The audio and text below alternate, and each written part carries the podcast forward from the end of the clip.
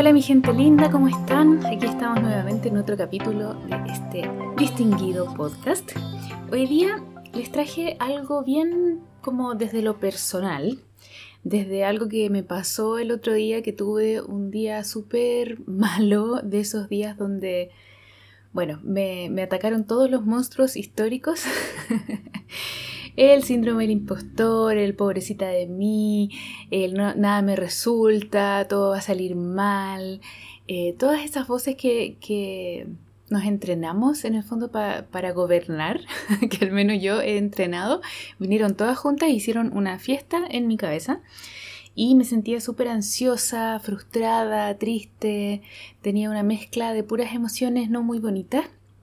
Y quería contarles cómo fue que logré manejarlas. Porque si ustedes piensan que las personas que trabajamos en coaching o que acompañamos a personas como que no nos pasan estas cosas, es mentira. No somos ningunos maestros zen, yo al menos soy súper humana y también tengo días malos. Entonces quiero compartirte un poco mi proceso para que cuando tengas días malos tú, que seguramente los vas a tener porque eres una persona humana y todos los humanos tenemos esos días, eh, lo puedas manejar, ¿ya? Eh, los voy a decir no en orden porque no tienen un orden particular, pero fue lo que yo eh, pude ir como identificando y haciendo mientras estaba así. Esto, me empezó en la mañana, amanecí como con este estado de ánimo y de ahí, eh, bueno, al final del día ya estaba mucho más tranquila. Entonces, el, el tema no es que la meta de todo esto sea que no te pase, sino que cuando te pase lo puedas manejar y puedas salir de ahí más rápido. Y una de las cosas que pensé también es que, que heavy lo que viven las personas que tienen estos problemas como más crónicos, como de ansiedad, de angustia. Eh, de verdad que habiendo estado en eso un rato, pensé, dije, qué terrible debe ser vivir con esto todos los días. Así que si hay alguien por ahí que tiene estos problemas más, eh, más recurrentemente, va todo mi cariño y admiración por el trabajo diario, porque me imagino que no es nada fácil. Y aún así has salido adelante, así que si estás ahí, felicitaciones. Bien, les tengo siete, no, ocho recordatorios. El primero de ellos es recordar, acordarnos en ese momento que todas las personas tenemos estos momentos malos. Cuando uno se siente así y está como angustiado, ansioso, etc., tiende a pensar que es el único que le pasan estas cosas y como que estamos solos en un hoyo. Y es importante acordarnos de lo que se llama la humanidad compartida de estas situaciones. A todos los seres humanos nos pasa, ¿sí? No somos ni los primeros ni los últimos que vamos a tener días así malos o que vamos a pasar por estos momentos difíciles.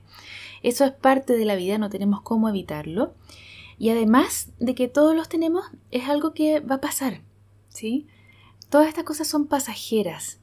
Entonces, tratemos de, yo sé que en ese momento no es tan fácil, pero podemos acordarnos en ese momento que esto también va a pasar y es una, una cosa reconfortante en el momento. Eh, número 2. Enfocarse en el aquí y el ahora. Aquí es donde eh, la meditación o los que han practicado mindfulness alguna vez pueden hacer uso de esta herramienta que es súper buena para sacarnos un poco de la cabeza, porque se nos arrancan los pensamientos, empiezan ahí el, el hámster mental a andar como loco y las emociones responden, por supuesto, a eso. Entonces, el traernos de vuelta al momento presente, al cuerpo y a lo que está pasando aquí y ahora es súper importante.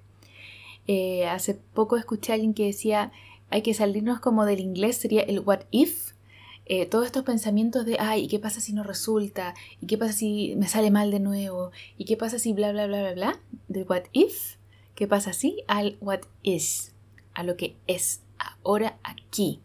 Y generalmente cuando podemos conectarnos con eso, con el aquí, el ahora, eh, podemos volver a este momento donde todo está bien. Yo el otro día eh, me puse a meditar cuando estaba así en el patio y veía los árboles y veía las plantas y respiraba y sentía la brisa cálida y decía, claro, aquí ahora todo está bien. La Zampa Canuta estaba en mi mente, ¿no? No, no afuera. Entonces, el volver a la hora de verdad que nos puede anclar mucho eh, y sacarnos un poco de este pensé que poco productivo y poco bueno. Número 3. Recordar que nuestro valor no depende de los logros, ni de los fracasos, ni de lo que opinen otros. Me pasó que me pillé pensando, eh, yo que he entrenado bastante eso, me, me, pillé como sintiendo esta insuficiencia. Es como, no sé, si no he logrado ciertas cosas, no me han resultado algunas cosas que he intentado, es como que en vez de fracasar, me pillé sintiéndome un fracaso. Sintiéndome y cuestionándome si a lo mejor estoy hecha para esto, si es suficiente lo que, lo que sé, lo que soy. Y ese pensamiento hay que atajarlo rapidito porque empezamos como a asociar lo que nosotros valemos, lo que somos, con lo que hemos logrado. Y saben que muchas veces también no, en esos momentos no vamos a ser capaces de ver claramente lo que hemos logrado. Entonces nos vamos a enfocar solo en las cosas que no han resultado. Y mm, bueno, eso me recordé a mí misma también, como conectarnos con esa parte nuestra que sabe lo que vale y que sabe que vale simplemente por el hecho de existir, no, no por haber logrado cosas, no porque te haya salido bien todo, no porque haya resultado todo lo que querías que resultara, porque muchas veces eso está fuera de nuestro alcance. ¿sí? Entonces también hay que abstraerse un poquito, eh, como separarse del resultado, ¿no? Y poder ver las cosas en su justa dimensión, porque en esos momentos a veces como que agrandamos todo. Entonces eso, tu valor no depende de los logros, de los fracasos, ni de lo que opinen otros, ni tampoco de cuánto damos o de cuánto producimos. A veces también tenemos esta mm, como exigencia bien eh, cultural de estos tiempos, ¿no? Que tenemos que estar todo el tiempo haciendo, haciendo, haciendo y produciendo, produciendo, produciendo.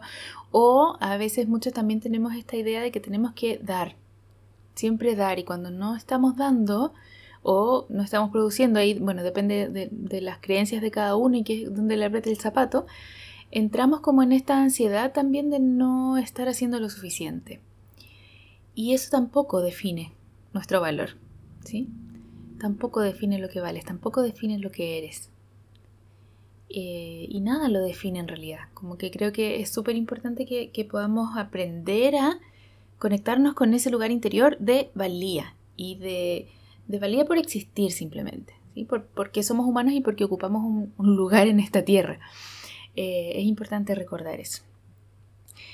Ok, número 5 entonces que podemos querernos y tratarnos con amor cuando sentimos que las cosas no van bien, o cuando todo falla, o, que nuestra cabeza nos dice que todo falla, a veces no es tan así. Eh, esto para mí ha sido súper importante aprenderlo porque me ha permitido eh, un poco dejar de maltratarme cuando más encima estoy mal y yo tenía ese patrón antes como de, ok, me siento mal y más encima me trato mal encima de eso y me digo, ay, es que tú, es que tú, es que tú. Y me empiezo a recordar de todas las cosas eh, o que no hice, o que hice mal, y que, podría haber sido distinto, etc. Eso antes lo hacía. Y ahora, eh, llevando un tiempo como cambiando este diálogo interno y practicando lo que se llama la autocompasión, ¿no? Como la disposición de aliviar mi propio dolor. Eso es súper importante. Entonces, si te pasa que un día estás así, procura no hacerte lo peor. O sea, no eh, usar palabras hirientes contigo, no tratarte mal y, no solo no tratarte mal, sino que tratarte bien, que no es lo mismo. Eh, tratarte con amor, con compasión, con ternura, ¿sí? Ser para ti esa otra persona que necesitarías en este momento o que habrías necesitado cuando niño en algún momento donde te sentiste así. ¿sí? Eh, es súper importante aprender a, darnos eso que necesitamos y no a hacer la situación peor. Em, sí, eso, tratarte con amor entonces. Número 6. Acordarse que el miedo y la esperanza son caras de la misma moneda y podemos darle la vuelta a la moneda. Yo dentro de toda esta, esta situación, una de las emociones también que tenía es miedo, es como justo voy a, eh, tomé algunas decisiones en mi negocio que son un poco arriesgadas para este momento y, como que el miedo a que no resulte me tenía súper paralizada. Entonces dije, bueno, yo puedo alimentar ese miedo, ¿no? Puedo alimentar ese pesimismo, el que, claro, porque puede no resultar, si yo no tengo ninguna garantía de que las cosas que intente resulten, ¿no? Ninguna. es como siempre una, una apuesta. Entonces, eh, darle vuelta a la moneda y alimentar la esperanza. ¿sí? Como decía la Caro Molina por ahí, bueno, ¿y si resulta? ¿Qué pasa si resulta? Ponerme en el caso de que eso puede suceder, ¿sí? En realidad si contamos como las posibilidades de, que resulte o no resulte, eh, está como 50 y 50, no, tengo idea, no tengo idea, pero puede resultar y de ahí agarrarme, ¿sí? Entonces darle la vuelta. Eh, por supuesto que para esto necesitamos entender y poder reconocer cuando estamos actuando desde el miedo, ¿no? Que ese también es un entrenamiento importante. Así que, bueno, darle la vuelta. Yo creo que, bueno, en esta de las emociones no podemos evitar de repente sentirlas, pero sí podemos eh, ver qué hacemos con ellas. Y tenemos más poder del que creemos como para poder transformarlas. Entonces, darle la vuelta. Número 7. Ver lo que la situación te está mostrando que puedes aprender. Y esto es algo que no me di cuenta yo sola, sino que justo hablé con una amiga. Le dije, oye, hoy día ando así, así, me está pasando esto. Y ella me dijo, bueno, y me ayudó a verlo de otra forma. A veces las cosas que, pasan, que nosotros sentimos que en el momento son malas, puede ser que no sean tan malas a la larga. Y es difícil verlo en el momento porque uno lo está pasando mal. Pero puede ser que tengan enseñanzas, puede ser que te estén mostrando cosas que tienes que aprender o que te estén ayudando incluso en formas que en ese momento no te estás dando cuenta en esta conversación con mi amiga me di cuenta que, claro, la situación que para mí en el momento eh, se me habían juntado algunas cosas que indicaban que todo iba mal, ¿no? No era tan así. Entonces hay mucho de eso que, claro, eh, es alimentado por estos antiguos fantasmas que, viven en nosotros y que aparecen de repente. Em, ese es el número 7. Y el número 8 es algo que también yo creo que es como de los aprendizajes importantes de, de ser humanos. que todo lo que sentimos tiene derecho a ser y que es seguro sentir. Y esto, bueno, yo antes esto no lo sabía, yo viví muchos años, les he contado de repente como súper desconectada de mí y tendía, tendía a reprimir todo lo que me pasaba. Entonces desde, esa represión no, sabía identificar lo que me pasaba, no tenía idea y, era como una olla a presión un poco y aparecía a veces en forma como de rabia, ¿no? Em, pero fui aprendiendo con el tiempo de que puedo sentir y de que es seguro sentir. Y eso es un aprendizaje muchas veces, sobre todo cuando hemos tenido ciertas experiencias eh, traumáticas. Traumáticas no me refiero a cosas así horribles, terribles, como el trauma con T grande, como le dicen, como, no sé, accidentes, desastres naturales, eh, como cosas, abusos, cosas como muy feas que hayan pasado, sino que muchas veces tenemos traumas más chiquititos que les dicen el trauma con T chica, y que son ocasiones en las que podemos habernos no sentido vistos, no sentido escuchados, no sentido valorados o valoradas. Em, y muchas veces esto nos, nos pasa, ¿sí? No, no, es como para culpar a los padres y a las madres que hicieron lo que pudieron, pero eh, hay muchos de nosotros que crecimos con algunas carencias de ese sentido. Y eso nos hace desconectarnos y nos hace no querer sentir, y pensar como que no es seguro sentir y que no tenemos que eh, sentir ciertas emociones. ¿sí? Entonces, recordarnos que es seguro sentir, en el fondo. Eso muchas veces requiere más trabajo y más terapia de, en el fondo, enseñarle a tu sistema nervioso a, eh, a que es seguro sentir, porque a veces es como el, mismo sistema nervioso que queda como pegado en algunos estados. Pero mm, podemos ir también entrenándonos y dándonos permiso para evitar lo que sea que esté apareciendo. ¿sí? Entonces yo ahora en vez de arrancarme me sumerjo en la cuestión, me doy vuelta en el barro y bueno, no lo paso bien en el momento, pero se me pasa mucho más rápido. Entonces es algo que, que yo lo recomiendo. Y aquí les iba a contar, descubrí hace poco un podcast muy bueno de una escritora gringa que se llama Glennon Doyle. Ella escuchó, o sea, escribió un libro que se llama Indomable en español y tiene un podcast que se llama We Can Do Hard Things, que es Podemos hacer cosas difíciles. Y me encantó, eh, bueno, ella como es lo que habla. Y vi un video hace un rato donde mm, ella contó, eh, tiene una historia de vida muy interesante, ella era alcohólica hasta los 25 años y cuando empezó a ir Alcohólicos Anónimos a estas eh, reuniones de rehabilitación, ¿no? ella decía, es como la primera vez que me senté en un, en un lugar donde todas las personas decían la verdad la verdad de lo que les pasaba y donde ella también podría, podía decir la verdad de lo que le pasaba y, dejar también de, reprimir todas esas cosas que, tenía dentro, ¿no? Eh, y bueno, primera reunión y ella dice algo así como, hola, soy Glennon, llevo un minuto sobria y me siento miserable.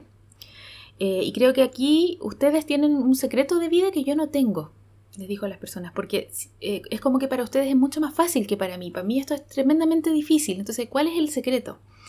Y una mujer que estaba ahí le dijo, el secreto de la vida no es que sea difícil porque lo estás haciendo mal. Es difícil ahora justamente porque finalmente lo estás haciendo bien. O sea, si hay un secreto para la vida es que ser humanos no se trata de sentirnos felices, se trata de sentirlo todo.